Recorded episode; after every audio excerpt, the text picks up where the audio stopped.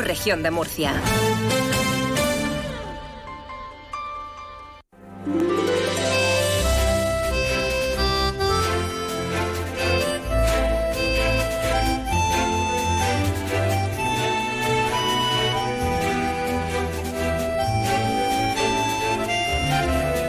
En estos momentos comienza Más de Uno Región de Murcia. Toda la información y el entretenimiento hasta las 2 menos 10. Julián Vigara.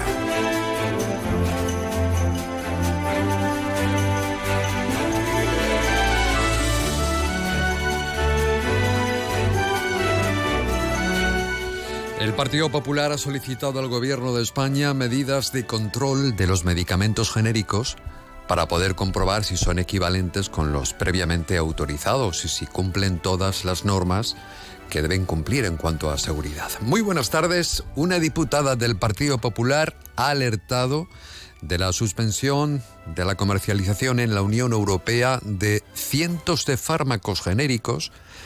Parece ser que hay dudas sobre la credibilidad de los datos de los ensayos clínicos que los respaldan. Ahora les vamos a dar más información sobre este asunto que realmente nos afecta a todos. El tiempo, no se lo van a creer, pero esta mañana hemos tenido ahí una nubecilla chirimiri, chirimiri, como dicen por la zona del norte de España, y la posibilidad de lluvias es que a partir de las dos se acaba. Se desvanecen las posibilidades, se abre la nube y sale sol rentero. Eso es a partir de las dos. Se irán quedando los cielos sin nubes. Bueno, las temperaturas primaverales en la Vega del Segura vamos a alcanzar los 20 grados. 14 en el noroeste y el altiplano. La calidad del aire en Murcia es razonablemente buena. Tienen un teléfono abierto por si desea intervenir o considera que tiene que hacernos llegar una información, pues no sé, que va por la calle y ha sucedido algo. El teléfono del oyente es el 968-220702. Paqui Sánchez es la receptora de la audiencia. Ese, es el término más correcto. Es la receptora de la audiencia. Bueno, nuestro correo electrónico también lo conocen perfectamente. Producciónmurcia.onda0.es y nuestras redes sociales, pues un poco más de lo mismo. ¿Cuál es Sol?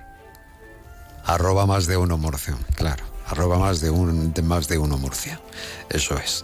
Vamos con el asunto que llevamos en, en esta jornada de lunes, porque no sé si sabrá que hoy es lunes, a nuestra portada y que hoy es, consideramos que es noticia y que usted debe conocer que el Partido Popular ha solicitado, lo ha hecho al gobierno de España, un mayor control de los medicamentos genéricos que están entrando desde Asia a nuestro país. Desde el Partido Popular sospechan que esos medicamentos genéricos que tomamos como sustitutos a lo que es la, la molécula original y que según la diputada no pasan los mismos controles que los que se fabrican en un laboratorio europeo. Nada tiene que ver, esto es como los tomates. ¿verdad? Usted ya para que yo es un ejemplo que pongo un ejemplo práctico para que lo entienda. La Unión Europea nos hace a los agricultores hace que esos tomates tengan una calidad y pasen unos controles muy rigurosos, pero en cambio deja pasar tomate de otros países que no tienen ese tipo de control, tomate que luego nos vamos a comer. En fin, bueno, nada que ver, ¿no? Pero para que usted lo entienda, eso está sucediendo también parece ser con los medicamentos. María Luisa Ramón, que es la diputada del Partido Popular, va a defender una moción en el Pleno de la Asamblea y hay alerta en, en, ese sentido, ¿no? De la suspensión de esos medicamentos que se están comercializando en la Unión Europea ante dudas sobre la credibilidad de los datos de los ensayos clínicos que los, que los respaldan. Un medicamento genérico basa su autorización en la demostración de su equivalencia con otro previamente autorizado y para el que ha que no lo digo, expirado, expirado el periodo de protección de datos. Es decir, que han transcurrido al menos 10 años desde su autorización. Uno lleva a cabo una investigación y hace o ha investigado que ese medicamento se va a poner en marcha y que cura tal cosa, pero hasta los 10 años no pueden utilizar esa molécula para hacer otro igual. O sea, la patente la tiene durante los 10 primeros años el laboratorio que ha hecho esa investigación. Yo voy poniendo datos sobre la mesa. La diputada regional ha subrayado además que el medicamento genérico efectivamente debe cumplir con todas las garantías de calidad exigibles y además pues demostrar que el principio activo, esa molécula, se absorbe en el organismo de la misma manera que el medicamento original. Todo eso lleva una serie de pruebas. En definitiva, un medicamento genérico debe tener la misma calidad, seguridad y eficacia que el medicamento previamente autorizado. Y parece que eso no podría estar sucediendo ante la llegada a España de medicamentos que el gobierno está comprando en Asia, el propio gobierno de España. Y usted dirá, pero ¿de dónde sale esa incertidumbre? Pues en nuestro país, la Agencia Española de Medicamentos y Productos Sanitarios es un organismo que está evalúa, se encarga de evaluar, todos los medicamentos de uso humano ante, antes de su uso. Esa agencia está realizando una investigación continua con controles de calidad sobre los medicamentos que están en el mercado, lleguen de donde lleguen. Y usted dirá, entonces, ¿qué pasa? Si estamos controlados, sí, efectivamente, eso parece, que estamos perfectamente controlados, que tenemos las garantías necesarias de equivalencia con el medicamento original debido a la Agencia Española de Medicamentos que hace un estudio antes de ponerlo en las farmacias. Pues bien, Aquí es donde entra la AEMS, que ha lanzado una alerta al detectar incongruencias y carencias en los datos de los ensayos de los estudios de bioequivalencia de algunos medicamentos genéricos, lo que ha llevado precisamente a la Agencia Europea del Medicamento a tener que suspender la comercialización en la Unión Europea de cientos de fármacos genéricos. Vamos a escucharla. Desde el Grupo Parlamentario Popular hemos presentado una moción para exigir al Gobierno de la Nación extremar las precauciones a la hora de adquirir medicamentos genéricos para el mercado español. Un medicamento genérico es un medicamento que tiene que tener unos ensayos de bioequivalencia y cumplir unos controles de calidad, seguridad y eficacia con respecto al medicamento previamente autorizado. Actualmente dependemos mucho del mercado asiático a la hora de adquirir medicamentos genéricos. En este mercado asiático los controles de bioequivalencia no son tan exhaustivos como los europeos, con lo cual exigimos al gobierno de la nación que pida en Europa que sea más autosuficiente a la hora de producir medicamentos genéricos y mientras que no sea autosuficiente que amplíe el mercado de adquisición de este tipo de medicamentos. Bueno, pues esta es la moción que va a presentar. Yo creo que ha quedado perfectamente claro. Se trata de una decisión trascendental para toda la población española, puesto que afecta a medicamentos indicados para el tratamiento de cáncer, epilepsia, diabetes, anestesia y disfunción eréctil, entre otros. Bueno, la diputada del Partido Popular ha puntualizado que estos medicamentos proceden en gran parte de la India, un país en el que no se hacen estudios de bioequivalencia de forma sistemática, pero en España sí la Agencia del Medicamento. En fin. Bueno, lunes 26 de febrero de 2024, en la realización técnica, con muchas ganas de aparecer entre las nubes, Sol Rentero. Y en nuestra mirada al sonido del pasado, nos vamos en esta ocasión hasta la primera emisión de la televisión en España. Fue un 28 de octubre de 1956, con un discurso inaugural del ministro Gabriel Arias Salgado, que solo pudo seguir en los apenas 600 televisores que había en Madrid la población. Solo 600 televisores. Así lo contaba el nodo hace 68 años. El transmisor de la imagen y del sonido permitirá la recepción en el círculo de un radio de 50 a 60 kilómetros alrededor de la capital de España. El ministro de Información y Turismo, don Gabriel Arias Salgado, preside el acto inaugural. Los equipos son del tipo más moderno y permitirán también la transmisión de actos deportivos, culturales y artísticos. Los programas abarcarán temas para la mujer, para los niños, teatro, cine, actuación de primeras orquestas y atracciones internacionales. Intervienen los coros y danzas del Distrito de la Latina de Madrid. El concertista de piano don José Cubiles puso digno remate a esta emisión.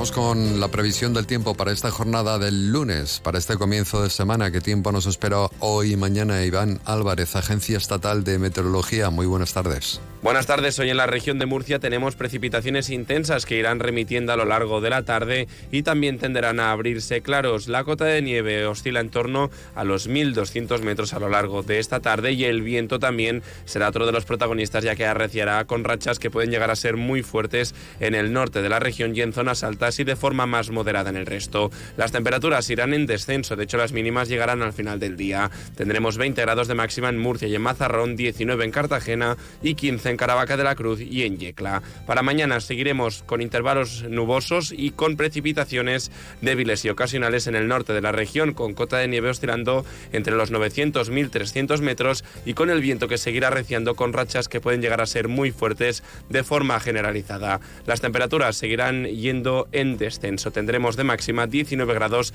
en Murcia y en Cartagena. Es una información de la Agencia Estatal de Meteorología. Temperaturas en este momento 16 grados en Murcia, en Yecla tienen 11, Jumilla 12 igual que en Moratalla, 13 en Bullas, Caravaca, Cejín y Calasparra. Más de uno región de Murcia, cada día de lunes a viernes de 12 y 20 a 2 menos 10.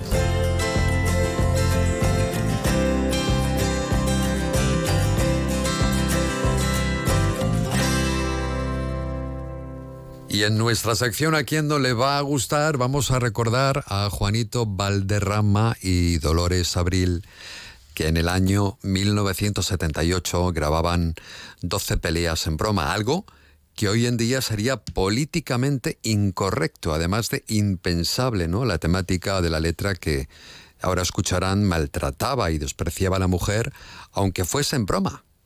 Estaba permitida y encima lo peor es, que estaba aceptada por la sociedad. O sea, eh, a algunos les hacía gracia, pero gracia no tiene ninguna. 46 años ha pasado de la grabación de esta canción, Pelea en broma. ¿A quién no le va a gustar? Para cuidar esta rosa, tú eres poco jardinero. Para cuidar esta rosa, tu cariño no lo quiero Muy poquilla cosa, solo se te ve sombrero.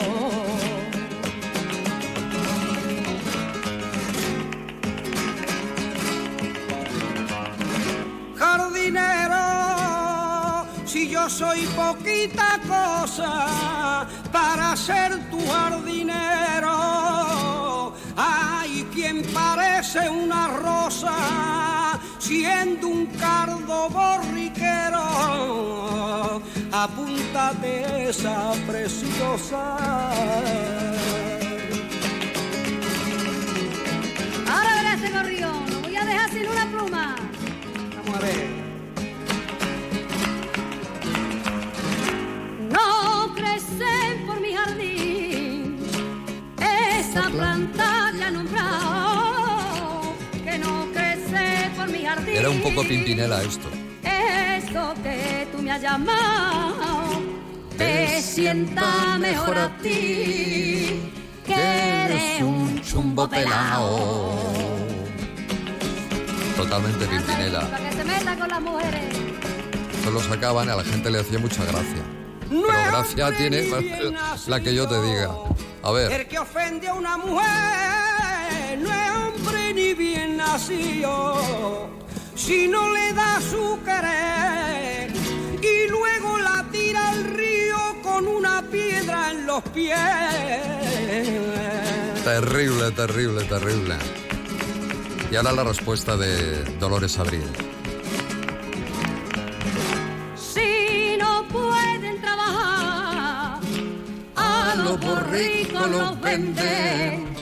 Si no pueden trabajar, y nosotras al marido lo tenemos que aguantar, aunque esté ya chuchurrío.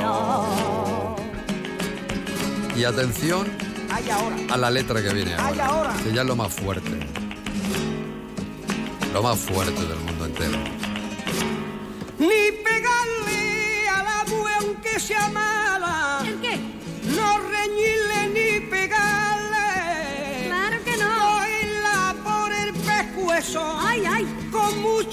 Fuerza apretarle se quita del mundo un hueso. ¿Qué? Ángel Alonso, ¿qué me dices? Y esto la gente era feliz, Esto lo no pasa un escuchaba y se reían. Esto Ja, no- ja, ja, ja, esto no pasa un ja, filtro. Ni Uf. filtro, Madre ni mía. filtra. Ah, vaya, vaya barbaridades. Pero pues bueno. sí, esto se cantaba antes. Y, y España se reía, efectivamente. Y además no ha pasado tanto tiempo. Bueno, entonces la humanidad no estamos perdidos. Vamos evolucionando. En Sí, algunas sí. cosas para bien, creo yo. Vamos. Hemos dado un paso por lo menos.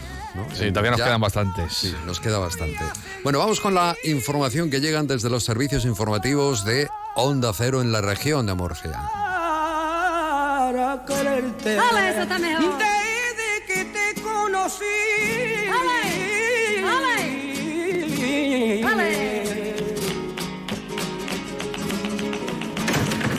dicho? Yo me he quedado muerta, Juan.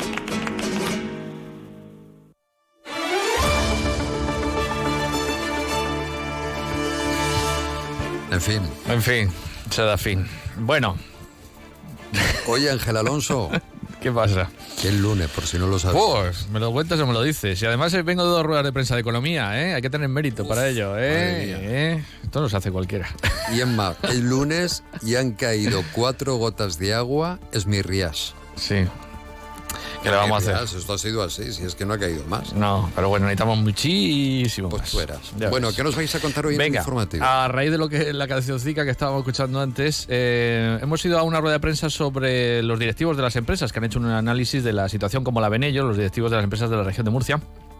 Y, por ejemplo, eh, la mujer ya está incorporada a los, a los puestos directivos en la región de Murcia en un 29% de las empresas. Que bueno, algo es algo, pero todavía queda bastante por lo de eso de la paridad. O sea, que todavía no se alcanza ni mucho menos. Luego también hemos ido a otra rueda de prensa eh, que se nos ha presentado en el Colegio de Economistas el informe sobre las pequeñas y medianas empresas de la región de Murcia, donde describen la situación de las compañías y lo que, y, lo que necesitan. ¿Necesitan? Pues necesitan mano de obra cualificada. Necesitan que los eh, costes de la energía bajen y necesitan que también baje la inflación, porque la inflación no ayuda, mm, lo sabemos todos, al, al bolsillo de las familias, pero tampoco ayuda a las empresas, que tienen que afrontar muchas veces asumir esos costes de la inflación en sus resultados. Luego les hablaremos también de, ese informe. En sucesos, detienen en Alcantarilla nueve personas por pedir microcréditos con datos de terceras personas. Ya saben, esos créditos que se piden de forma muy rápida, que casi no te piden nada. Bueno, pues algunos tenían los datos de estas personas y luego, claro, eh, no los pagaban, no los devolvían esos créditos. Luego tenemos la región de Murcia con más de 3.100 millones de euros en ventas en el exterior. Ha sido la tercera provincia más exportadora de España en 2023 en la industria alimentaria y de bebidas. Estamos atentos a las movilizaciones de los agricultores que se han trasladado a la capital de España. La Consejería de Agricultura, hablando de este tema, solo realizó tres inspecciones en dos años que lleva en vigor la nueva ley de la cadena alimentaria en la región de Murcia. Eh, les hablaremos también en tribunales que la sección tercera de la audiencia provincial va a acoger este miércoles la primera sesión del juicio contra dos vecinos de Cieza acusados de calcinar el piso en el que vivía uno de ellos en régimen de alquiler. Les pide la fiscalía 20 años de prisión a cada uno de ellos y más asuntos que estamos trabajando. Luego os escuchamos a las 2 menos 10. Gracias, Ángel. Un abrazo. Hasta luego. Hasta luego. Más de uno. Onda Cero, región de Murcia.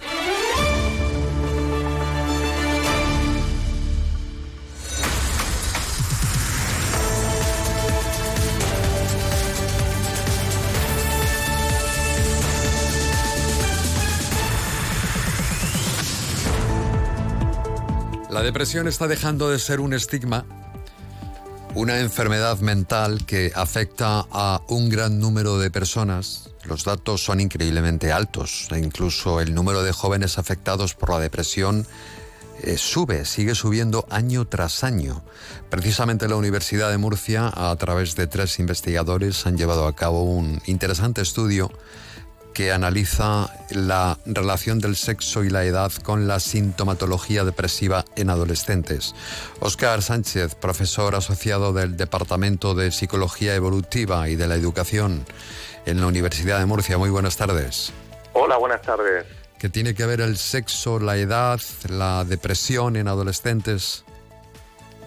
Bueno, son, son temas de investigación aplicada que nos interesa ir descubriendo, Por ejemplo, lo que varios estudios ponen de relieve, y en el estudio que hemos hecho en la Universidad de Murcia también va en esa dirección, es que hay mm, mayores problemas emocionales, si hablamos especialmente de depresión y de ansiedad, en, en las chicas que en los chicos. Y esto después en la edad adulta aumenta incluso, ¿no? Y esto a la hora de realizar una intervención preventiva nos interesa mucho qué diferencias hay, ¿no? Entre las chicas y los chicos a la hora de afrontar, ¿no? las situaciones y cómo su psicología puede ser eh, puede tener diferencias, ¿no? Que tenemos que tener en cuenta ah, en la prevención. ¿Qué pretendíais conocer en esta investigación? Bueno, ahí realmente esta investigación eh, corresponde con un proyecto más amplio, ¿no?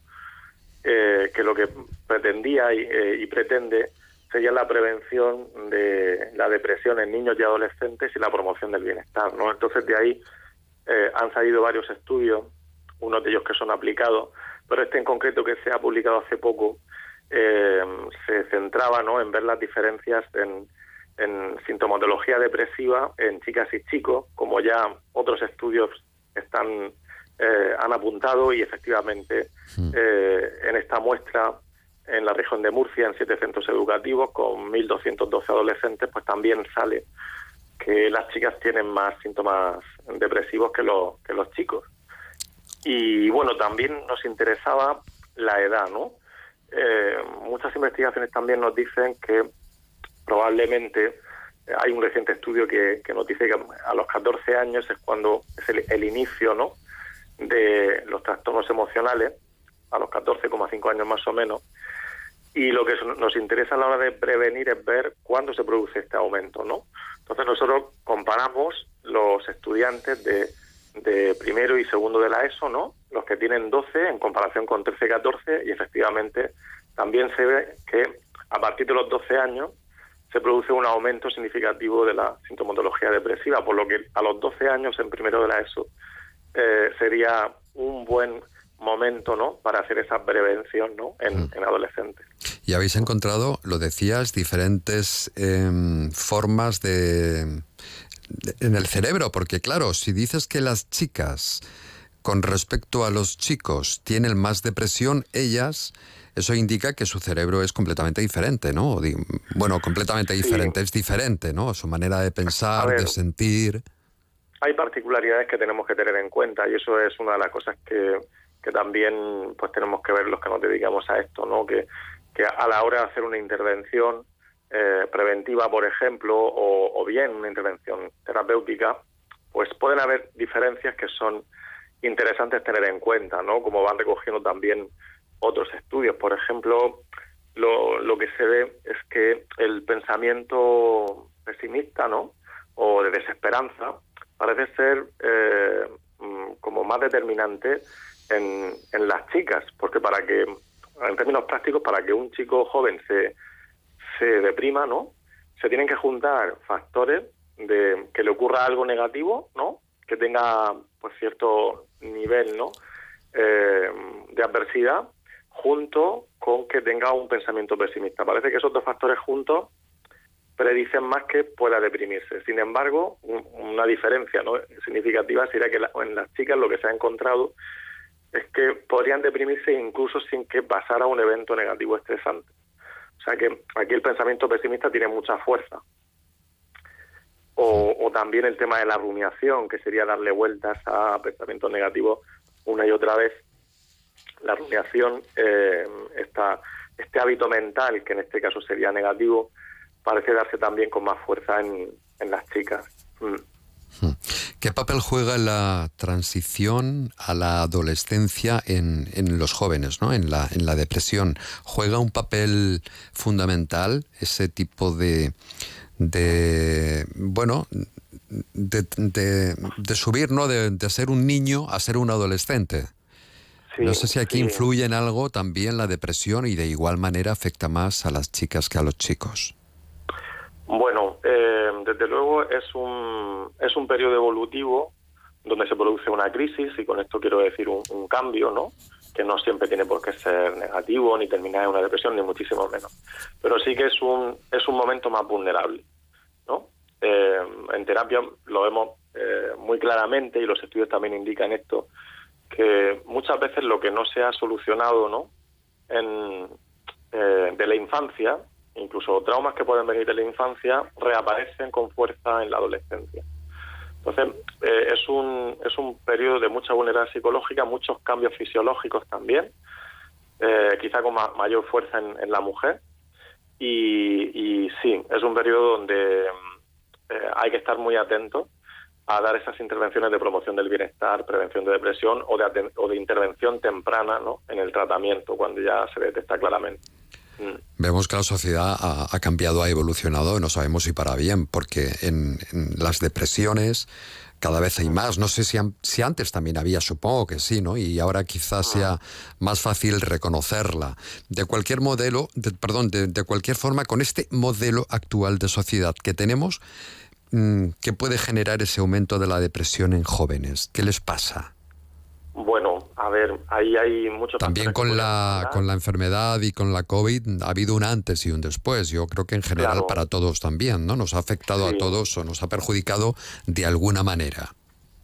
Sí, los estudios pues también señalan eso, ¿no? Que eh, la pandemia del COVID, eh, ya por la misma pandemia, por todo lo, lo trágico que vimos, pero también con las medidas de confinamiento que por una parte eran necesarias para intentar parar, ¿no? Esa, ese aumento de la infección y ese colapso hospitalario, pero por otra parte si hablamos de lo que por ejemplo un adolescente necesita, ¿no? Que sería socializar, eh, tener experiencias fuera de casa, ¿no?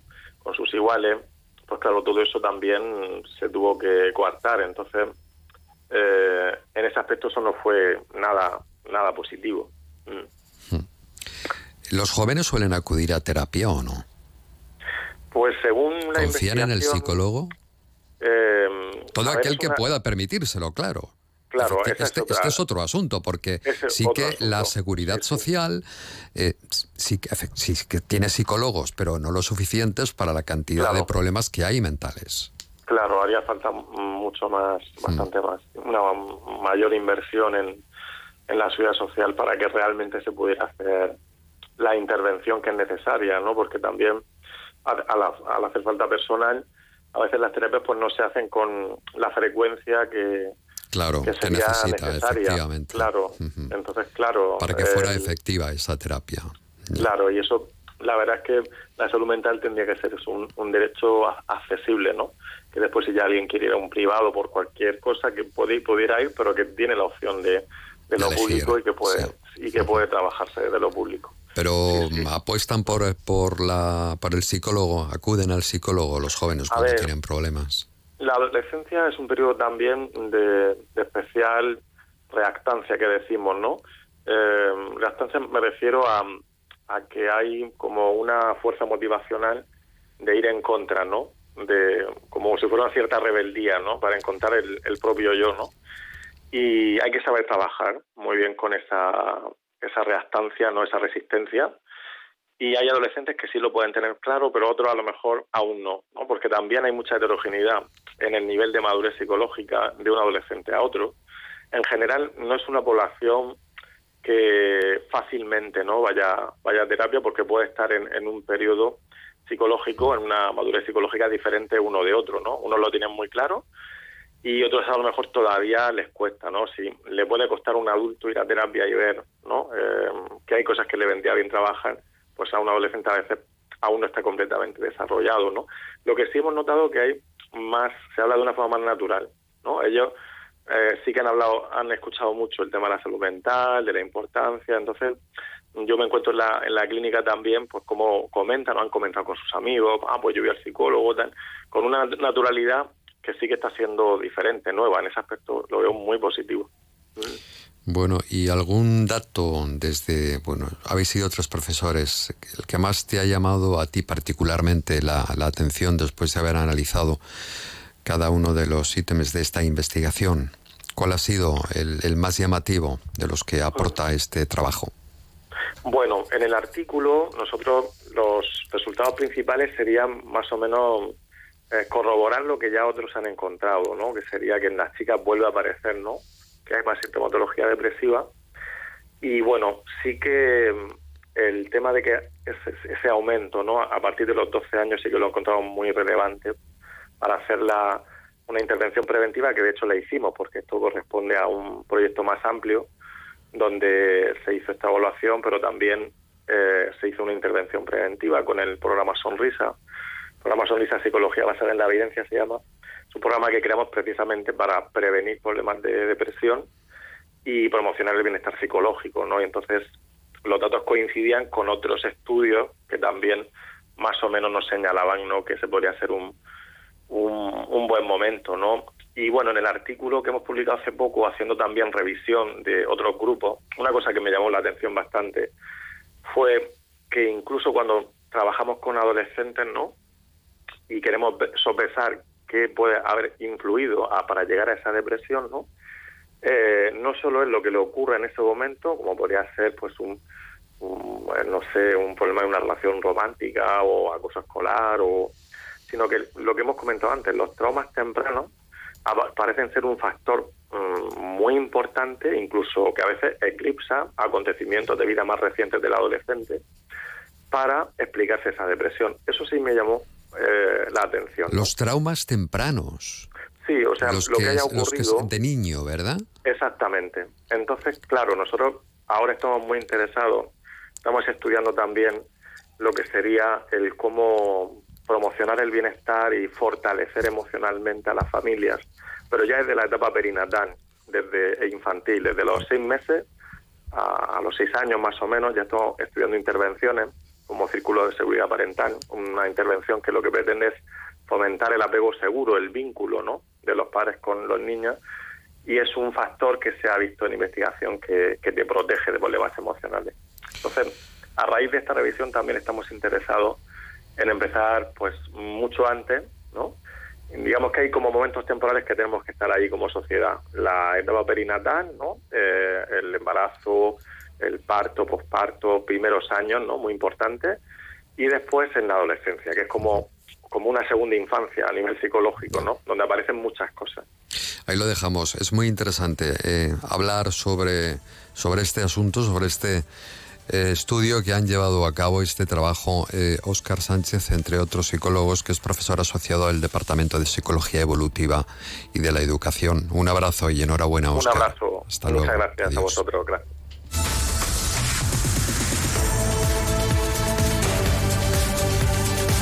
Escúchalo también por internet en ondacero.es.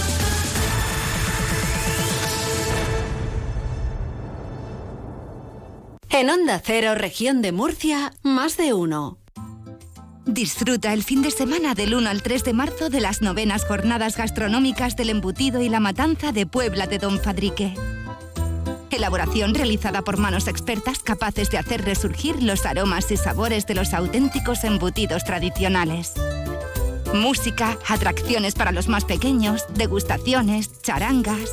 Ven del 1 al 3 de marzo con familia y amigos a degustar el sabor tradicional de las jornadas gastronómicas del embutido y la matanza de Puebla de Don Fadrique. Organiza el Ayuntamiento de Puebla de Don Fadrique con el patrocinio del Patronato Provincial de Turismo de la Diputación de Granada. Los martes en Onda Cero es Tiempo de Enfermeras, un espacio donde conocerás el trabajo de las enfermeras en todos los ámbitos. Investigadora, asistencial en atención primaria y hospitalaria, docente, enfermeras especialistas, enfermera escolar, enfermera militar o enfermera de práctica avanzada. Un programa patrocinado por el Colegio Oficial de Enfermería de la región de Murcia. Escúchalo cada martes a partir de la una y cuarto en más de uno región de Murcia.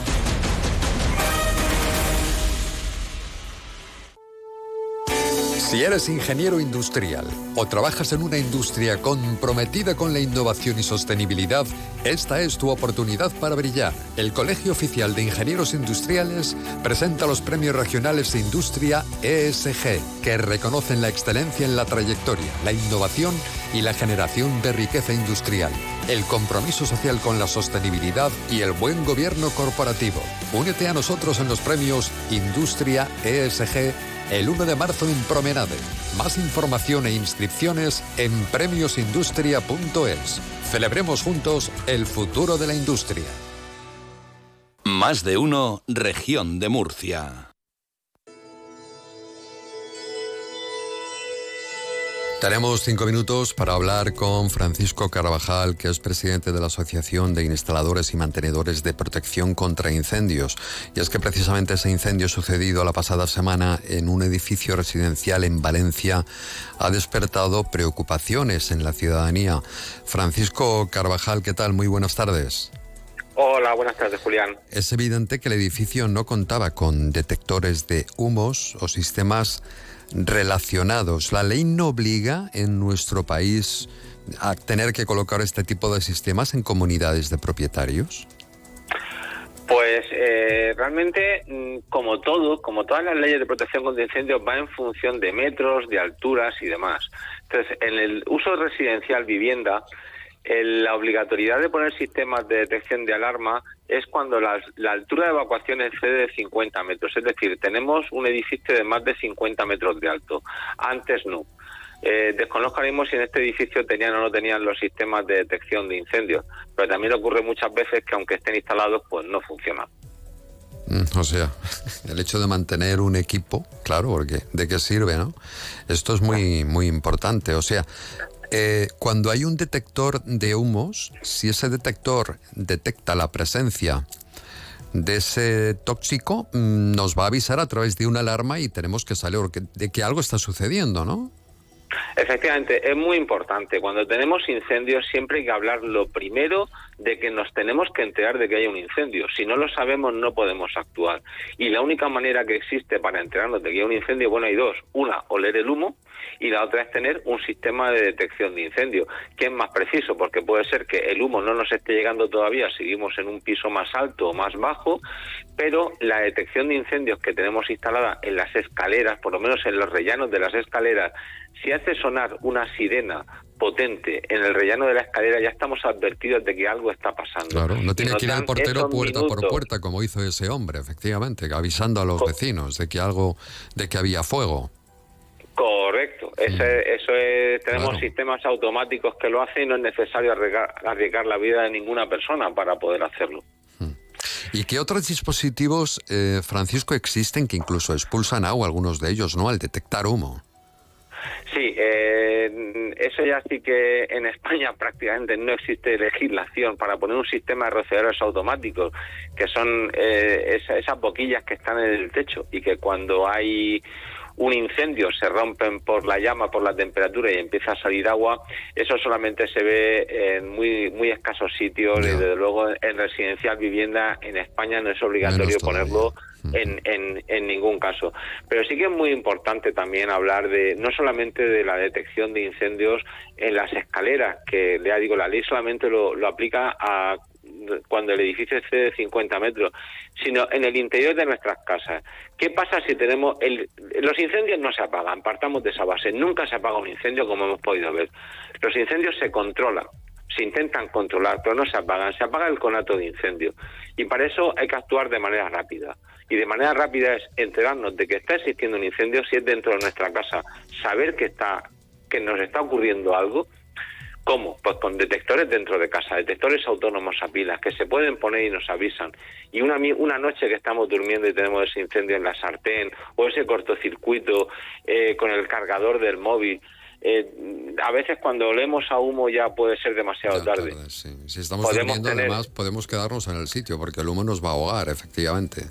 Efectivamente, tenemos un mm, detector a pilas, nos pita, nos avisa y actuamos. Así de fácil, de sencillo y de barato porque eso se puede encontrar en cualquier sitio y es muy económico.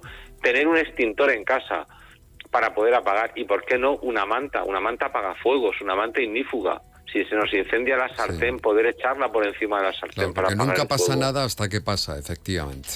¿Cuántas, ¿Cuántas personas que nos están escuchando ahora mismo dicen, pues a mí se me quemó la cocina, o tuve un conato de, de, cocina. y a partir de ahí se desarrolla el incendio y puede llegar al resto del edificio. Gracias, Francisco Carvajal. Llega el boletín de la UNA, presidenta de la Asociación de Instaladores y Mantenedores de Protección contra Incendios.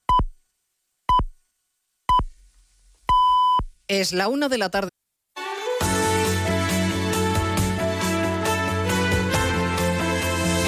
Onda Cero, región de Murcia.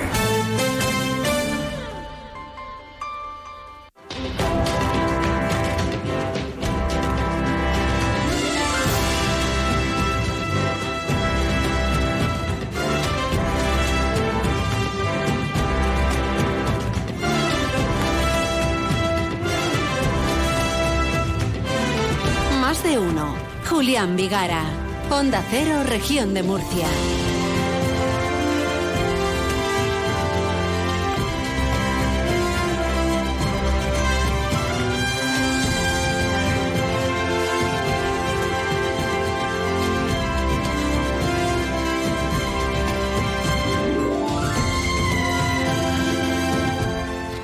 Tenemos música antes de este momento en este segundo bloque de programa, desde más de uno en la región de Murcia, que emitimos a través de las emisoras y a través de nuestra web y en la app.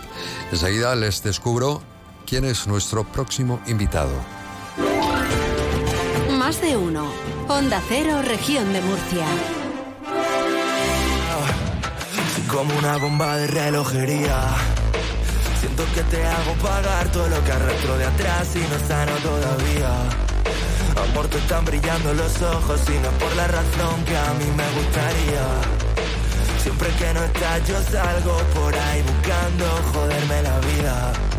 Pensando en si te tuviese encima. ¿Por qué no me vuelves a mirar? Quédate en mi corazón, que el recuerdo Fue este viernes cuando publicaba en Walls el nuevo álbum, un artista murciano que lleva destacando tiempo en el panorama nacional y que apunta maneras. Sus canciones acumulan millones de escuchas en Spotify. Alguna ha llegado incluso a superar más de 14 millones. ¿Y esto quién lo consiguen? Solo él y Michael Jackson en su momento. No hay más historia. Y bueno, Walsh está aquí con nosotros, con ese talento, con esa genialidad. Y yo, aunque a veces permanezco aquí en el estudio callado, soy muy observador. La gente dirá, este no se entera de nada. Sí, sí, me entero. Y acabo de observar que Ginés tiene un- una cabeza, el tío. Claro, por eso está donde Por eso está. llega. Es que me parece un. Fíjate, lo que estaba conversando aquí me parecía un hombre brillante. Y no sé si. Creo que no me equivoco. O sea que, ojito, con Walsh, que acaba de publicar Luna 18, es el nuevo álbum. Está con nosotros también. Walsh, ¿qué tal? ¿Cómo Ginés, estás? ¿cómo estás? Gracias por tus palabras, joder. No, no, es verdad, es que me quedo así como muy sorprendido. Digo, este tío es muy top. Y luego está Miguel Tebar, que es periodista musical, que no sé si lo conoces. Sí, a sí. Miguel, vale. Hemos Miguel hablado alguna vez. Todo el mundo. Ginés, eso no se lo dice a todo el mundo, ¿eh? El último fue la primera vez que entrevistamos a Ar de Bogotá. Dijo, estos chicos Wow, llegarán. y ahí, wow, ahí le wow. dio. Sí, pero... a lo mejor tienes un ojo... No, no, no, Sí, no, porque... es lo que ver, transmiten. Sí, es lo que transmiten, pero mm, es, es una persona que me ha transmitido mucha seguridad en lo que está haciendo y en- incluso en la manera de hablar y de, de caminar. O sea, yo no me entero, pero me entero. Bueno, nadie puede decir que no es murciano con este nombre. No, no, no, o sea, ¿Verdad? murciano como mi abuelo. Claro. De, de las cuevas de Reillo, que es un pueblo que pertenece a Fuente Álamo. No sé si lo conocéis, pero tenéis que ir. Tenemos que ir, ¿no? Bueno, Sí. pues habrá que darse una vuelta. ¿eh? La gente estará alucinando allí contigo, ¿no? ¿En las cuevas de Reillo? Sí. Bueno, eh, No ahora- tanto. no lo sé, si nos están escuchando, espero que sí. Un beso para, para las cuevas. Eh, nada, sí, Ginés, murciano de, de toda la vida, vaya. Sí, porque lo del Walsh, esto en inglés a ti no te da nada bien. No, en las letras extranjeras. Es, es porque es Ginés Paredes. Me hago Ginés Paredes, Walls, tal. Pero sí, bueno, aquí se dice de mil maneras distintas, pero a mí ni, me, Ginés. ni me ofende ni Ginés. me molesta. Ginés. ¿Qué tal la, ¿La Sole te estará escuchando o no? ¿La Sole? Sí. Eh, a, a la hora que es estará currando, Ah, pero bueno. Bueno, luego, Luego le el pasamos, podcast, eh, Vale, muy bien. La Sole es su madre, que por cierto ha dedicado una canción a ella. Yo ya me callo, Miguel. ¿Qué tal la resaca con los niños del parque, Ginés? Bien, muy bien, muy bien. Ha sido, ha sido un fin de muy intenso. Estuvimos el sábado firmando y aquí en Murcia. Luego salimos, celebramos un poco porque no pudo venir mi banda y mi equipo de aquí de Murcia a la presentación de Madrid. Y yo es que en Murcia soy, soy muy travieso, tío. Me lo paso muy bien, la verdad. Me das las mil siempre. ¿Sigues, ¿Sigues confiando en esa gran banda conformada por músicos de aquí? Sí, obvio, obvio, obvio, obvio. Que para mí es como la, la esencia. Bueno, ahora hemos cambiado de guitarrista porque mi guitarra ha decidido dar un paso al lado porque se quería centrar en un proyectos suyos y, viendo los demás, bueno, planteamos como varias opciones. A mí me gusta mucho, o sea, yo me fijo en el aura de la gente. Me da igual si tocas mejor o peor, evidentemente tienes que saber tocar, pero tiene que haber un aura porque pasan mucho tiempo en la carretera con esas personas. No, es verdad, tampoco hace falta ser, no sé, yo lo veo como... Sí, sí, sí hace falta ser. sí. ¿Sabes? Porque eh, tú ves a, tú a- igual que, por ejemplo, vosotros, para trabajar aquí, si tenéis que entrevistar a alguien, a lo mejor decís, vale, tiene un currículum de la leche, eh, Pero no tiene no sé cuánta experiencia, pero hay algo que, Sí, que no, ah, claro. ¿sabes? Tiene que hay algo que está como una nube o negra o blanca por encima, ¿sabes? Cartagena ha lanzado recientemente una campaña titulada Embajadores. ¿Te sientes tú abanderado de la escena musical de tu tierra? Bueno, de Cartagena no, pero... Tu tierra en Bueno, Murcia. de hecho, el otro día estuve con los AR de Bogotá, que me dijeron que los iban a hacer, les, les hicieron, ¿no? Embajadores. Sí, sí. Estaba el Antonio diciéndome, bueno, pues yo qué sé, pues no sé, como que no se lo Lo que haga falta, lo que haga falta. Sí, no, bueno, para mí eso tiene que ser un orgullo, tío. Yo me llevé hace dos años un premio de estos de Alfonso, Alfonso X. X. Y es surrealista, tío. ¿Sabes? Porque yo tengo como un sentimiento de pertenencia muy grande aquí. Eh, la gente me dice que no tengo acento, que no tengo cosas... Que es verdad, nunca he tenido acento. Y, y contento, tío. Yo no me siento... No me siento referente de Murcia como tal, pero sí que me siento orgulloso de que se me reconozca como murciano y que la gente vea como... ¿Sabes? No ser profeta en mi tierra, pero estar en medio sacerdote o algo así. No, no, sino profeta. De todas las mujeres que en mi vida conocí, te juro que es la primera. Yeah. Quisiera devolverle todo lo que ha hecho por mí, pero no encuentro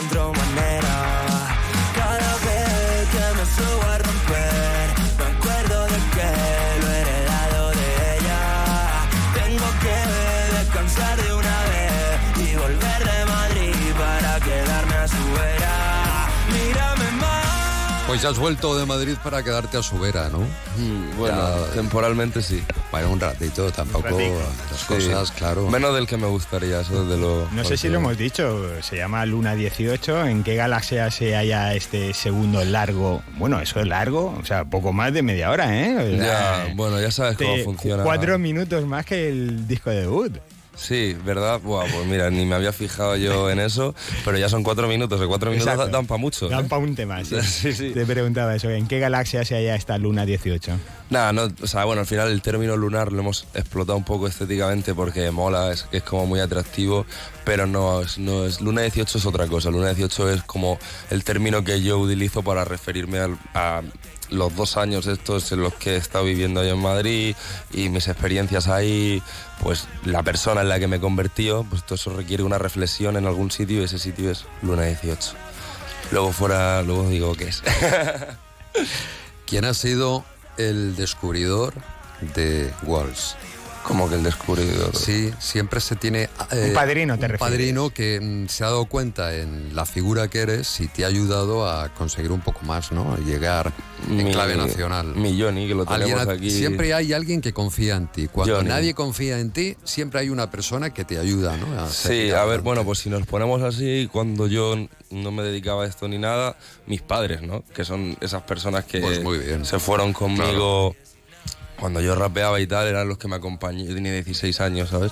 Pero si ya si entramos, si entramos en términos profesionales, fue Johnny, que lo tengo aquí a mi lado, mi manager, el que después de la primera batalla dijo, tal, tú te vienes conmigo que vamos a hacer cosas grandes. Claro, lógico. lógico. ha sido, muy, ha sido una- un camino muy, muy bonito, tío. Y por eso él decía off the record que se sentía como un poco el segundo padre. ¿Seguirá confiando en vosotros Live Nation? Ya vemos que Warner Music Spain sí.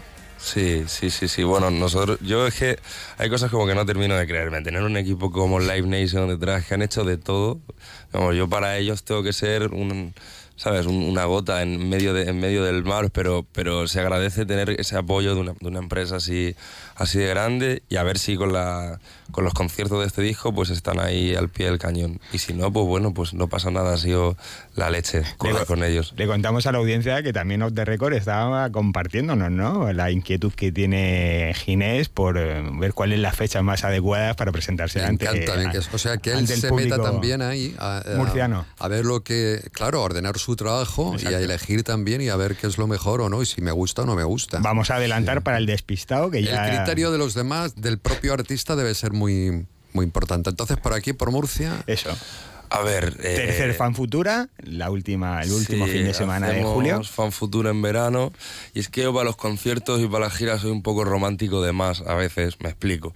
Y es que yo para cuadrar los bolos me gusta, por ejemplo, que el concierto de Murcia sea el último, ¿sabes? Como lo típico de fin de gira en tu ciudad o no sé qué, ¿sabes? Entonces es como que es más difícil todavía. Porque al final hay un montón de grupos, hay un montón de, de, de- de mercado.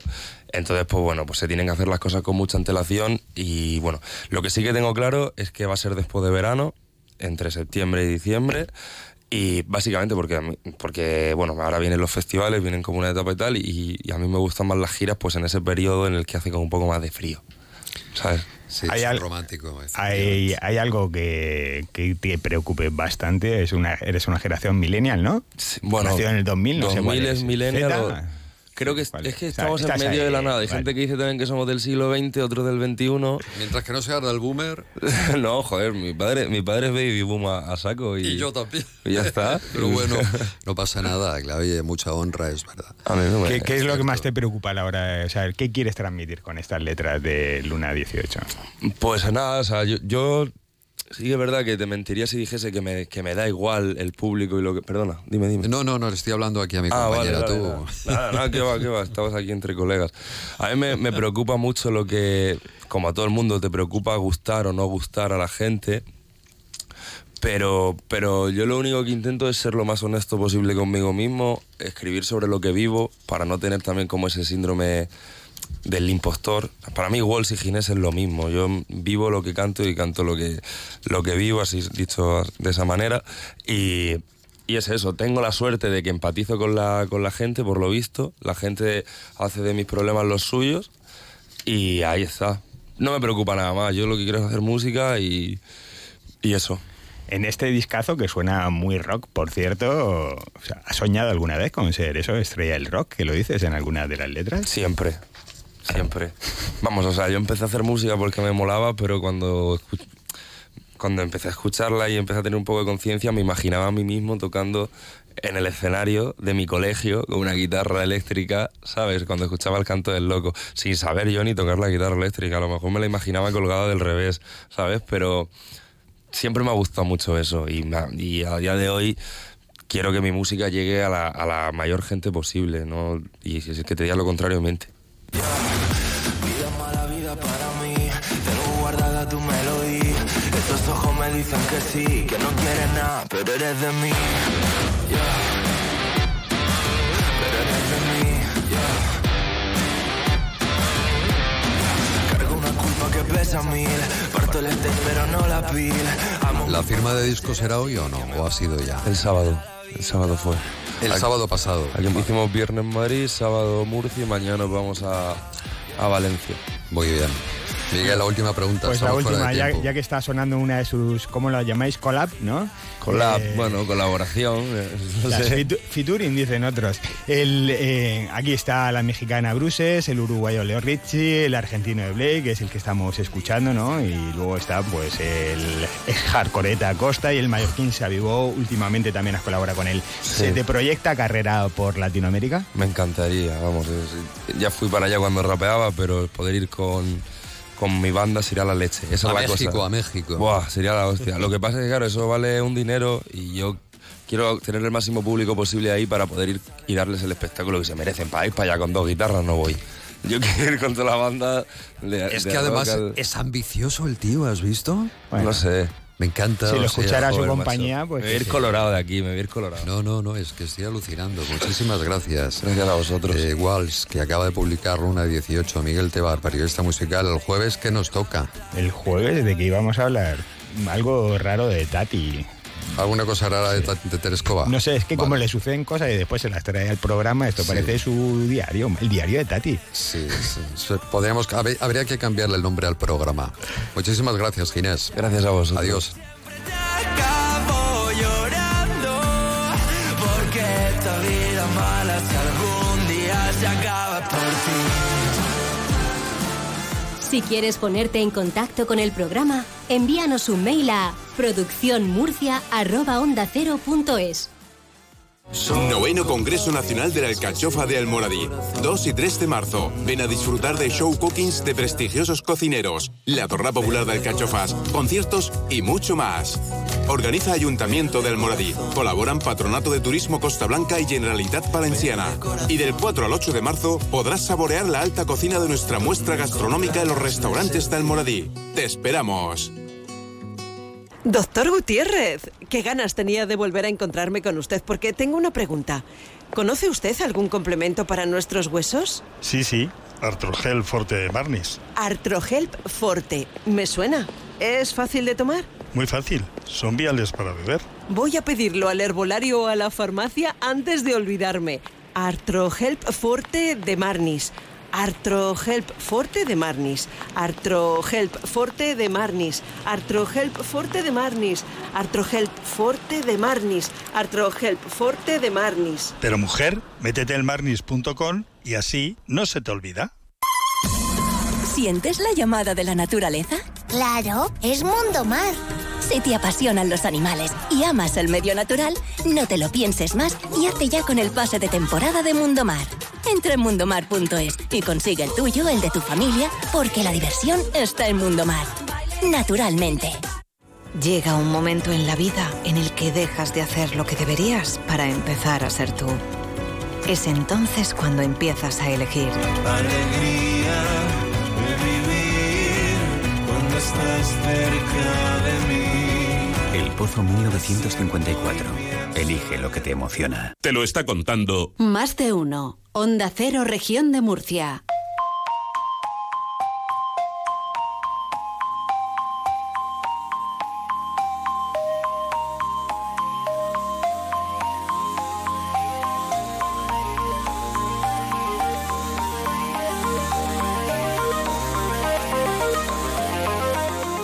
El escritor y guionista Tony Sánchez acaba de publicar Ofensa al frío. Atención a los lectores que nos están escuchando. Esto es un thriller mayúsculo donde nada es previsible aunque todo tiene una explicación. Ofensa al frío de esta novela. Queremos hablar con su autor que ha escrito, por cierto, en Planeta. Está en Planeta Editada. ¿Qué tal, Tony? Muy buenas tardes. Tony Sánchez. Hola, buenas tardes. Muchísimas gracias por ofrecerme este espacio y este tiempo. Muchísimas gracias a ti. Bueno, supongo que tu formación, porque estudiaste cine, te habrá ayudado de alguna manera a escribir este thriller inmersivo. Sobre todo a la hora de planificarme y también de no perderme en el proceso, de no decaer, de saber que, bueno, pues que, que obviamente el esfuerzo iba a llevar un premio que era pues llegar a, la- a poner la palabra fin. Así que bueno, eso sí que me ayudó, el ya tener el oficio, el oficio de sentarme cada día a escribir y no tener miedo sobre todo a la página en blanco. El oficio, efectivamente. Es eh, maravilloso la posibilidad, ¿no? De, o ese don que tiene uno de, de poder escribir y poder plasmar no solamente un personaje, sino cómo se mueve el personaje, es crear una atmósfera que tú has logrado. Supongo que tampoco es fácil de conseguir no generar esa atmósfera claustrofóbica precisamente con la intención de estremecer al lector. Esto es algo muy complicado y tú lo has logrado. Te lo agradezco, te lo agradezco que me lo digas y ahora mismo estoy sonriendo, ojalá me pudieses ver, porque es señal de que, bueno, de que lo he conseguido, ¿no? Mi propuesta, mi propósito desde el segundo cero siempre fue entretener y emocionar. Yo lo que quiero es realmente que la gente pase un buen ratito y que, bueno, pues que además se emocione casi al llanto. Ojalá. Bueno, este ha sido tu debut, ¿no? Pero yo he visto que habías escrito algo con anterioridad. No sé si es el, tu primer thriller, porque en el currículum vio que publicaste el primer libro, Morir, el último tabú. Sí, en 2019 publiqué un libro de entrevistas. Sí, Ah, un ensayo. Sí, era un libro de entrevistas sobre cómo las distintas religiones y filosofías espirituales ven el tema de la muerte. Lo que pasa es que esta, Ofensa al Frío, es mi primera novela de ficción y, bueno, sobre todo el anterior libro me sirvió para quitar este velo de misterio, de, de morbo acerca del tema de la muerte y poder enfrentar esta temática pues desde la seriedad y desde la verosimilitud en esta historia. Háblanos de ese matrimonio, de los protagonistas, para que el oyente se vaya haciendo una idea, ¿no? De quién es Alba y Miguel. En Ofensa al encontramos a Alba y Miguel un matrimonio destrozado tras la pérdida de una hija, que bueno, que es lo peor que te puede pasar en la vida, ¿verdad? Ya no son, ya no mantienen ninguna relación, ni física ni emocional, apenas son dos extraños, pero son dos extraños que están obligados a convivir punto de partida que me parecía muy interesante para desarrollarlo, ¿no? Un desafío como contador de historias, imagínate. Has elegido dos lugares también muy bellos para escribir la novela. Hablamos de los escenarios. El telón de fondo que, que tienen, ¿no? Que es en este caso la Sierra de Madrid, el Pirineo de Lleida, donde suceden o donde sucede esta historia. ¿Por qué la has enfocado en estos lugares? ¿Para algún lugar concreto o no? Sí, el Pirineo de Lleida es, es, es fácil y salió solo porque, bueno, pues mi padre es de Pont de Suert y siempre pues vamos a veranear allí, bueno, pues salió solo porque es un lugar que, que amo, que me gusta mucho además la estética. Y después la Sierra de Madrid es más que nada porque, bueno, la historia se me ocurrió en esos primeros días de estar en Madrid recién mudado y en esa primera época en que haces pequeñas escapadas los fines de semana, eh, pequeñas rutas, pues visité la Sierra de Madrid y ya se me ocurrió la idea en esa estética de bosque y ya aunque después de alguna manera intelectual pude tratar en algún momento de decir, no, me lo puedo llevar yo que sé, pues a mi tierra, ¿no? A Tarragona pero ya inevitablemente la historia la había anclado en ese lugar y, y, ahí se debía quedar. ¿Y por qué esta historia y no otra? Pues es interesante, porque claro, a priori al ser un thriller puede haber quien opine que no despierta mucha empatía en un autor, ¿no? Como que es algo más frío, como que te gusta la trama y ya está. Sin embargo, para mí no es un thriller al uso y es que yo creo que es un thriller que sabe combinar muy bien trama y la empatía con los personajes. Entonces son dos personajes que a mí me han cautivado, me, han enamorado, me ha gustado mucho acompañarlos durante este viaje y además pues sí, me gustaba hacerles pasar un mal ratito con, con, con esos giros y esa, y esa atmósfera tan claustrofóbica que les he dado. Te lo has pasado bien por lo que veo, ¿eh? La verdad es que sí, que he disfrutado lo mío. Mm. Te gusta, te gusta. ¿Te sientes muy identificado en este género, eh? entonces, para seguir escribiendo sobre él? Es, sí, es que la novela negra es un género en el que vibro mucho. Primero como lector desde hace años, pero también como autor, porque es un género que me permite indagar en las mentes, me permite escudriñar en los claros oscuros, también me permite mostrar al lector un abanico de grises, eh, enseñar que en la vida todos son matices de grises, que no es ni blanco ni negro. Y para eso me parece que el género negro es el género idóneo. Estoy descubriendo hoy cada personaje. Es que acaba de irse un invitado que me ha dejado sorprendidísimo. Eh, y ahora, mm, y tú igual, Tony, no me estás dejando, me estás dejando mm, completamente. Em, soy fan, o sea, ya solamente con escucharte, soy fan, es verdad. Es increíble. Pues te lo agradezco mucho. Es increíble. Y, y, esta novela hay que leerla, hay que leer ese. ¿Por qué se llama así? Pues el título es Ofensa al frío. El título es una sugerencia de mi editora. La verdad es que el manuscrito pasó por diversos títulos y ninguno nos acababa de convencer en el sentido de que no notábamos que definiera la historia, mm. definiera el conflicto y definiera sobre todo la esencia ¿no? de, del argumento. Sin embargo, cuando mi editora Zoa Caravaca propuso Ofensa al frío, que es una frase que en un momento dado se, se dice, me pareció el idóneo, me pareció el idóneo porque sobre todo radica en el miedo principal que está siempre en los personajes, ¿no? En esa semilla que ya de alguna manera pues me ayudó a mí a impulsarme a escribir esta novela. O sea, la casa y el frío son también protagonistas, ¿no? Absolutamente, sí, sí, me parecía muy atractivo eh, que gran parte de la acción transcurriera en una localización como es una casa. Y entonces, aunque hay otras localizaciones, pero es verdad que gran parte transcurre en esa casa, pero una casa especial, ¿no? Una, una casa donde pudiese sobrevenir la amenaza en cualquier esquina y en cualquier instante. Eso me parecía muy potente, ¿no? De cómo esos personajes están obligados a vivir ahí, casi lo sienten casi como si fueran una cárcel, pero están en peligro constante.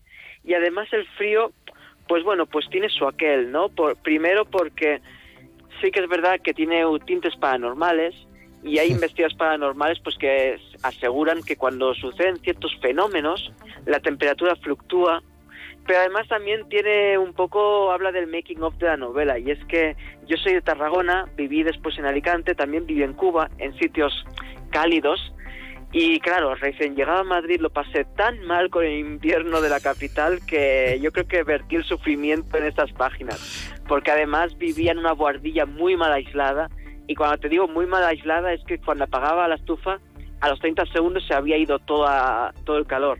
Entonces, pues bueno, pues con cinco capas de ropa, las manos engarrotadas, así que bueno, yo creo que me salió solo el frío. Muchísimas gracias, eh, Tony Sánchez. Ofensa, del frío, Ofensa al frío es la novela. En- iba a decirte algo, abrígate. Sí, lo hago, lo hago, créeme. Hasta luego. Adiós. Adiós, muchas Adiós, gracias. adiós, hasta luego.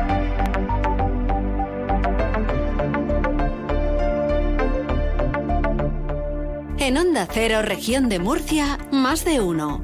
No esperes a septiembre. Comienza a estudiar en febrero y titula antes. Matricúlate a distancia en el Instituto Superior de FP Universae. Abierta convocatoria de matrícula para más de 50 titulaciones de FP. Entra en universae.com y contáctanos por teléfono o WhatsApp. Universae, Change Your Way. Pase por aquí. ¿Pase? ¿No puedes pensar en otra cosa? Se acabó la espera. Hazte ya con tu pase de temporada de Terra Mítica y disfruta sin límites de tu parque temático favorito. Entra en terramíticapark.com y dale un giro a la diversión. Nos gustaría instalar placas solares en nuestra comunidad. Nosotros confiamos en CRES. Tienen más de 20 años de experiencia y un departamento específico para comunidades. Te asesoran personalmente, sin centralitas y se encargan de todo el papeleo, permisos, certificados y subvenciones. Llama a CRES y verás qué ahorro. CRES, Compañía Regional de Energía Solar, Comunidades Particulares y Empresas. En Onda Cero, región de Murcia, más de uno. En más de uno región de Murcia, Alcantarilla hoy.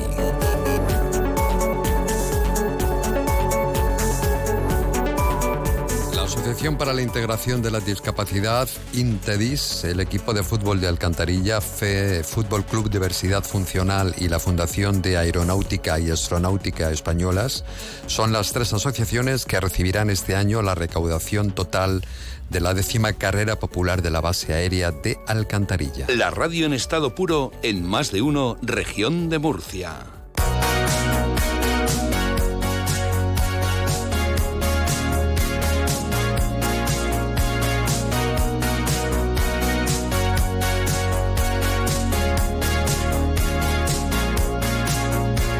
Quiero saludar a mm, María José Marcos, que es la directora de comunicación del grupo Terra Mítica, porque me ha llamado y me ha dicho, oye, tengo un montón de cosas que contarte. Si quieres disfrutar de la, nuestra nueva propuesta de cara a la temporada ya primavera-verano. Sí, sí, se aproxima el buen tiempo y bueno, van a abrir ya estos, eh, todo, todo el grupo, ¿no? Eh, ¿Qué tal, María José? Muy buenas tardes. ¿Qué tal? Muy buenas tardes. Porque Terra Mítica es mucho más que Terra Mítica.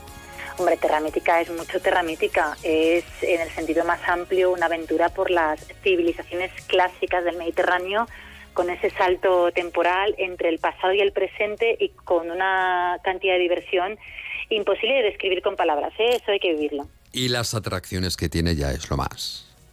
Las atracciones, los Todo, espectáculos, los el propio espectáculos, entorno, sí, sí, por es, supuesto. es puro teatro, es meterse en el teatro, ir a Terra Mítica. Es verdad, es cierto. Es cierto, es cierto. Es, cierto, ser parte de la historia y de la aventura. Sí. Bueno, tú con, ¿a ti qué es lo que más te gusta? Pues es No me digas que muy- todo, no, no. No, no, no, no, que va, que va. No voy a ser políticamente correcta, que Tien- podría serlo, pero ya hay claro. confianza. Tienes tus favoritos, porque yo no sé. Yo tengo mis favoritos y además es que yo que soy muy de atracciones, a mí me apasionan los espectáculos, es cierto, pero la adrenalina me puede. No. Y siempre, sí, sí, sí, soy muy adrenalínica, que esto lo dije una vez y al periodista que se dijo le encantó y desde entonces lo de adrenalínico, que no sabemos si existe, seguramente no, lo utilizamos mucho.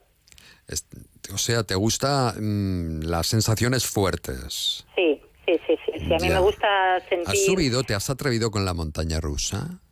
Claro, absolutamente con todas y cada una de ellas. Y es cierto que tengo, tengo mis favoritas, tengo algunas que, que sé que hay momentos en los que lo paso de aquella manera, porque los, sobre todo las caídas, mira, yo tengo vértigo.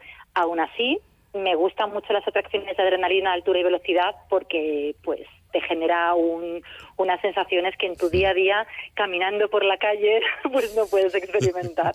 Entonces sí, me Se gusta te mucho. pone el corazón en la garganta. Totalmente, a veces ¿Verdad? Cuando caes tenemos- así de, uh, caes de peso, se te pone el corazón en la garganta. y luego O sea vuelve a bajar que- otra vez y es claro. como el yo-yo interno, sube, baja, los órganos se te mm, reparten por, por, por todas partes y luego cuando bajas dices, madre mía, yo quiero repetir. Y eso es un poco el enganche, ¿no? Y, y la magia también que tiene, que tiene nuestro parque.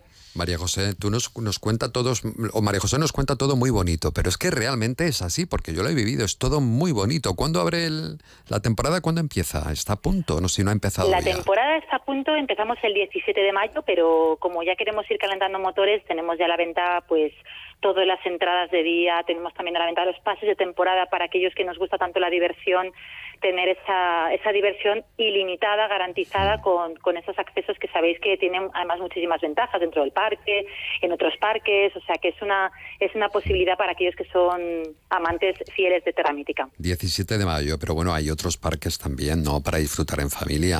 Por supuesto, además ya sabes que en Benidorm tenemos la trilogía de parques, cada uno diferente, complementario y especial, como es, aparte de Terra Mítica, por supuesto, Aqualandia, el- además el primer parque Anda, acuático. que no me lo pasé yo bien ahí. Sube, baja, sube, baja. Por eso Dios. te lo he dicho el primerito, porque sé que a ti te gusta mucho Aqualandia y sé que este año vas a volver a repetir, te vamos a ver ahí tirando por ciclón, que no sé si lo has probado, pero si no lo has probado lo tendrás que probar. y Qué luego irte a Mundo Mar, ¿eh? a, a reposar un poco con, con las demostraciones que tenemos ahí maravillosas de, de nuestra fauna marina. Bueno, pues muchísimas gracias, María José. Un ¿El placer. 17 de mayo abren los tres parques o no? No, a ver, Terra Mítica, el Mundo Mar lo abrimos mucho antes, abrimos ahora el 23 de marzo para Semana Santa y luego eh, tendremos que esperar también para, al 25 de mayo para, para Aqualandia para ya empezar calentando motores para el veranito, que queda muy poco. Qué bien, pues nos veremos por allí. Por supuesto, os esperamos por aquí por Benidorm en los parques. Siempre es un honor tenerte. Nos gusta hablar El contigo porque eso significa que llega el buen tiempo. Y bueno, nunca se ha ido el, el- el mal tiempo, no lo hemos tenido en todo el invierno. Y además para el Mediterráneo nosotros somos así de chulos. Sí, Pero bueno, somos. sí, somos tan, tan Somos especiales, cálidos. somos muy cálidos. Muchas gracias. María José. Un beso. Gracias a vosotros, un placer, otro para vosotros. Adiós. Adiós. Es que lo cuenta todo tan bonito, tan bonito, que al final, no, no, pero es que es así, como lo cuenta, es que no se inventa nada, es que realmente es así de emocionante y de divertido. Tenemos ya nuestro próximo invitado, ¿sí? Que no me olvide, Sol Rentero. Teníamos lo de Universo Maite, ¿vale? Estamos buscando las diabluras que hacen los papás para que nos los cuenten los oyentes, ¿no? Porque llega el 19 de marzo, es el Día del Padre, y entonces queremos regalar una tarta de confitería Maite a esa historia. 968 22 0702 o mandar un email a producciónmurcia.es con el nombre y el teléfono y nosotros ya el viernes le llamamos y, y le escuchamos.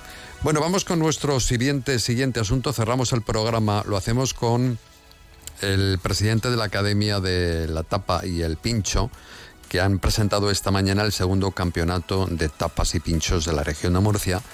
El año pasado se celebró en Alcantarilla y este año la sede es Murcia. Miquel Martínez, muy buenas tardes. Hola, muy buenas tardes. ¿Qué tal estamos? Pues nada, empezando o rematando este programa con un buen pincho en la mesa, que esto también está bien, ¿no? Bueno, bueno, pues si lo tienes físicamente. No, no lo tengo alegro. físicamente, pero me lo imagino. La radio es teatro, entonces nos lo imaginamos. Y lo que pretendemos es eso, dar a conocer esta iniciativa que nos parece de, de lo más interesante. ¿Por qué se ha elegido Murcia? Eh, El año pasado fue Alcantarilla y este año Murcia Capital.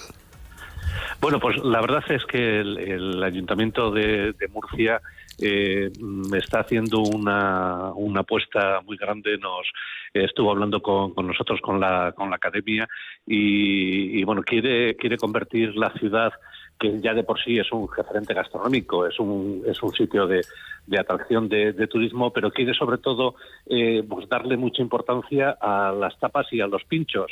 Eh, Murcia, toda, toda la región es una zona en la que os gusta tapear, en la que os gusta estar en la calle, en la que os gusta eh, vivir, eh, pues eso, pues con, con los amigos, con la familia, eh, eso que nosotros decimos con algo de comer en una mano y con algo de beber en, en la otra, lo que, lo que nos diferencia de cualquier otra gastronomía del, del mundo. Bueno, pues, pues la verdad que, que Murcia, eh, la capital, quiere convertirse en un, en un referente y, y acciones como, como esta pues son, son muy interesantes y, y bueno, pues a desarrollarlas con, con todo el cariño y con todo el saber hacer.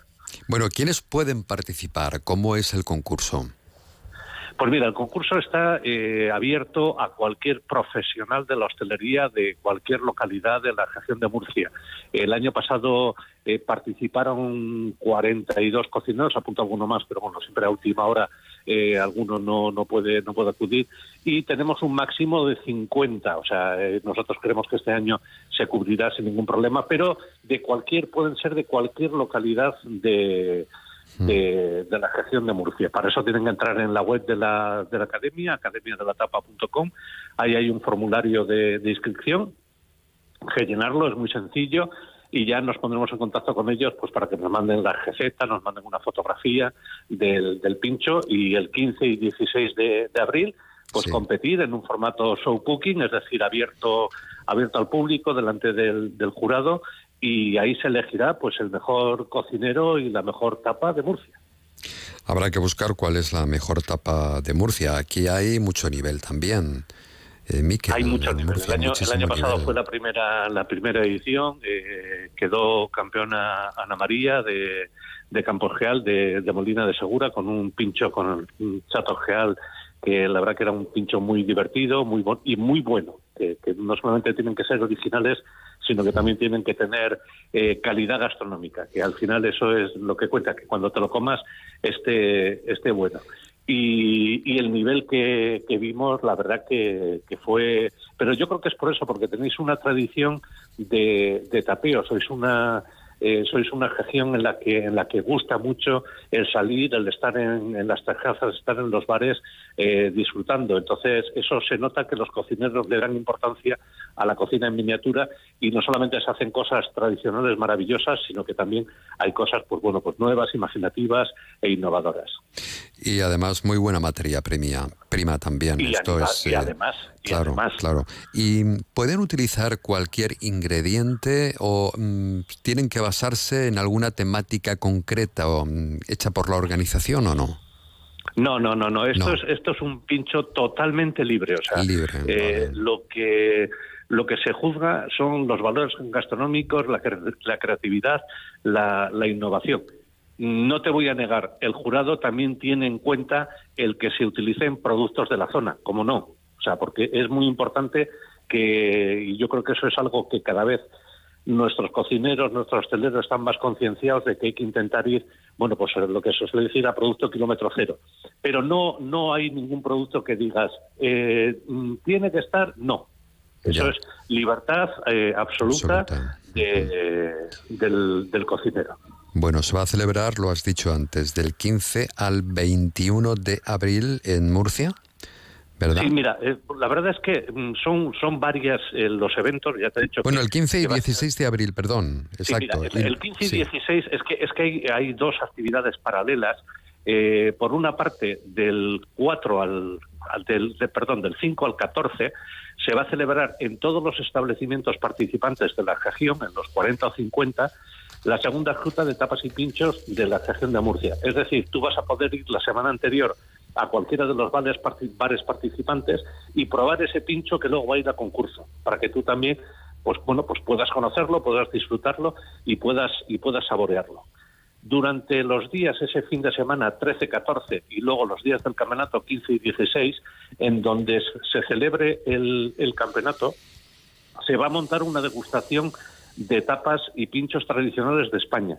Es decir, eh, vamos a coger los pinchos con productos tradicionales de España y vamos a hacer un, va a ser una eh, pues va a haber unas casetas con venta al público de ese, de ese tipo de pinchos tradicionales.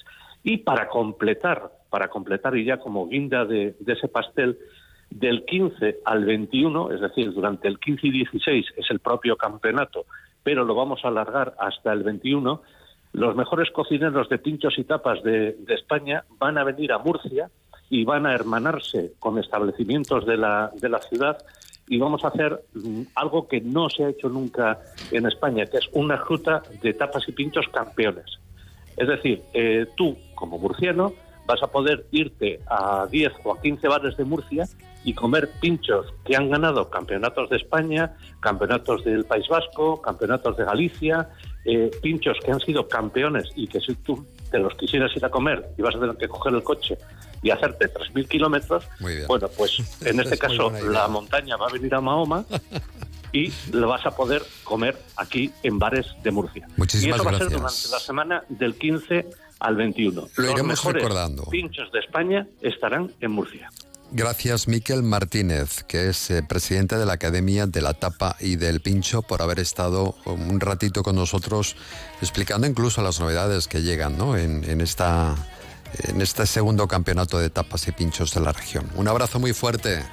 Volveremos a abrazo para hablar, ¿eh? volveremos a hablar por aproxime. llamarnos. Hasta luego. La noche entera, ea, eh, como una noche ochentera, ea, eh, la la la noche entera, ea, eh. Nada más, Sol Rentero, realización técnica. A partir de ahora ya empieza a salir el sol. Mañana volvemos a las 12 y 20. Adiós. Busca en la web onda0.es barra Murcia los podcasts de más de uno región de Murcia.